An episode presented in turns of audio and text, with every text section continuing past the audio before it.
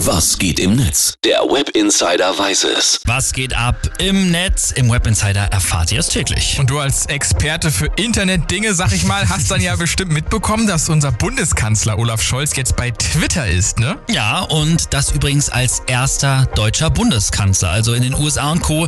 ist das ja teilweise schon normal, dass jeder Präsident halt immer diesen Account hat bei Twitter. POTUS heißt er. Und ab sofort twittert halt Olaf Scholz auch unter Bundeskanzler. Mhm. Er will da, das hat er, das war einer seiner ersten Tweets auch, ähm, er will da seine Politik erklären, wie es halt eben nun diese 280 Zeichen zulassen.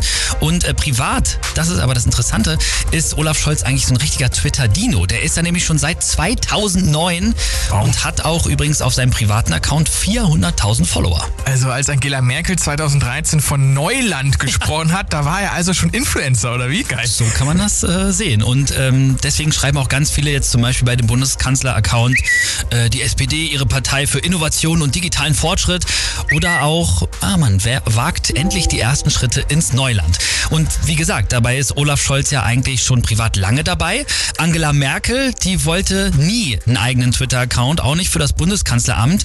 Den Stress hat sie sich einfach erspart und mal ganz ehrlich, also ich kann das verstehen. Ja, so jetzt gibt's den aber und abgesehen von falschen Vorwürfen, was haben die Leute denn noch so zu sagen?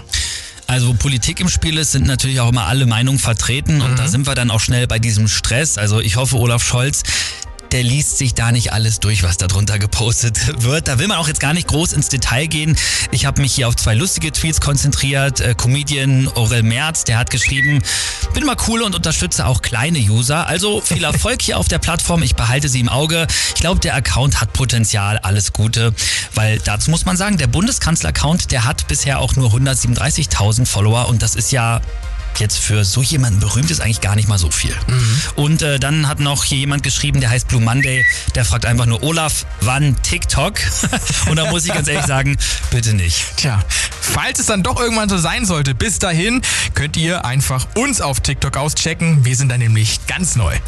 Und versprochen, wir tanzen nicht auch nur. Das sind auch coole Videos.